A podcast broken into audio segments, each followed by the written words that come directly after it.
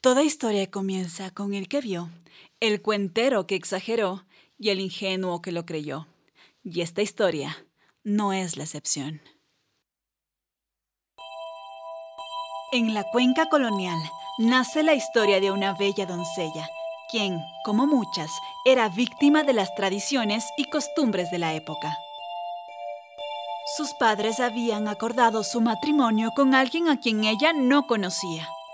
Este caballero era un general muy bien posicionado. Mamá, no me quiero casar, y menos con alguien a quien no conozco. Ay, hijita, debes de sentirte honrada. Es un general. A ella no le quedó nada más que aceptar y resignarse.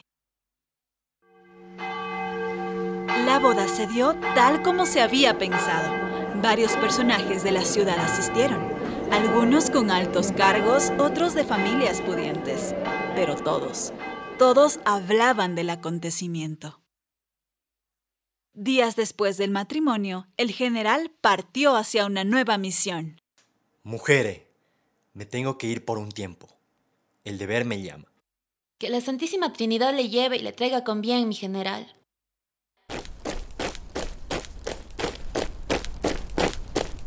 Pasó el tiempo y la joven dama no tenía noticia alguna de su esposo.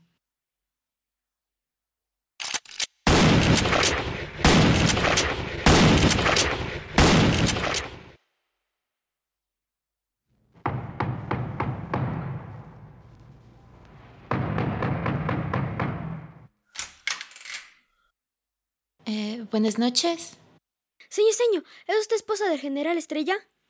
Sí, dígame, ¿en qué le puedo ayudar? ¡Lo asesinaron esta mañana! A pesar de que el matrimonio no duró mucho tiempo, ella se sentía muy afligida por lo acontecido.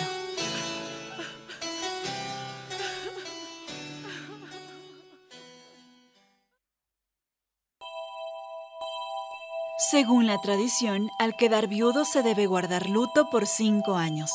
La bella viuda guardó y respetó la memoria de su esposo por algún tiempo, pero naturalmente su hermosura y juventud la llevaron a continuar con su vida y a desatar en ella esa frustración de no haber podido vivir lo que chicas de su edad vivían.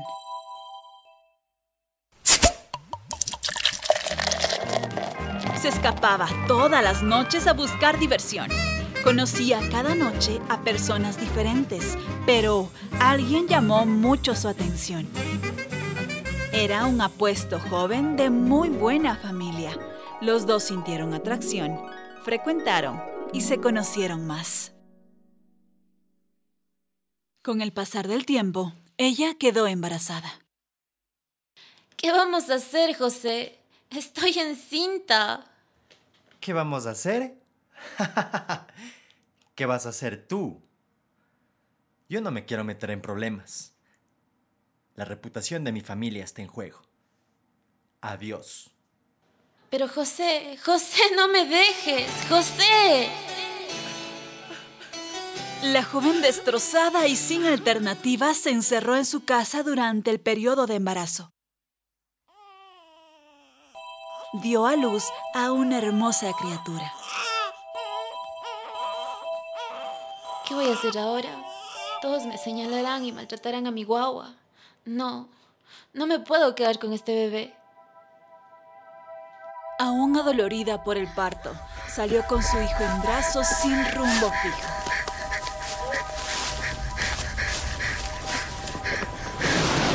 Recorrió las orillas del río Tomebamba. Se acercó más y sin pensarlo dos veces lanzó a su hijo al río. El impacto del llanto de la criatura arrastrada por la corriente fue tan fuerte para ella que se arrepiente y persigue al niño. Pero ya fue muy tarde.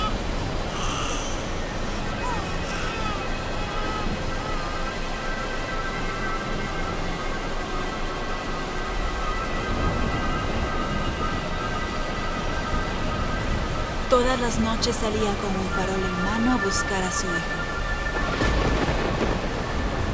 Algunos dicen que aún en la actualidad se puede observar cómo la viuda triste y arrepentida busca a su niño.